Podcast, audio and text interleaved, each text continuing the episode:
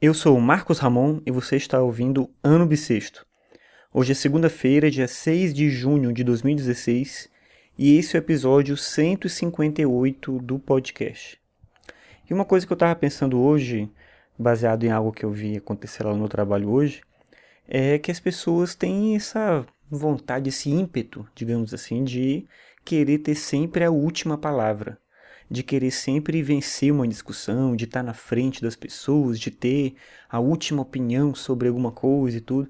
E eu acho que com isso a gente desconsidera a possibilidade de que o silêncio é importante, é importante deixar a pessoa falar, deixar a pessoa desenvolver o argumento dela, e ela pode estar errada, mas você também pode estar errado. Então você não tem que ter sempre a última palavra em tudo. Você não tem que estar tá certo em todas as coisas. E estar tá errado, de certa maneira, é importante também para a gente poder aprender, entender da melhor forma como as coisas funcionam. A gente tem essa vontade louca de estar tá sempre certo em todas as coisas.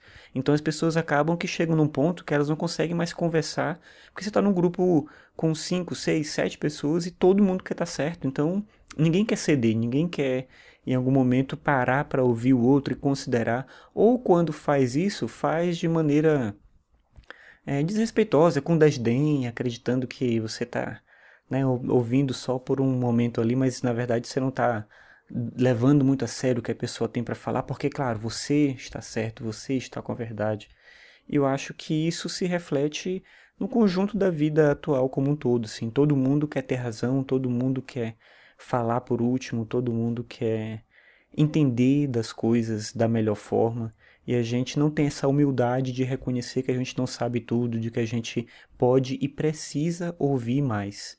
Eu acho que essa é uma habilidade que a gente tem que desenvolver e ajudar as pessoas a desenvolver isso também.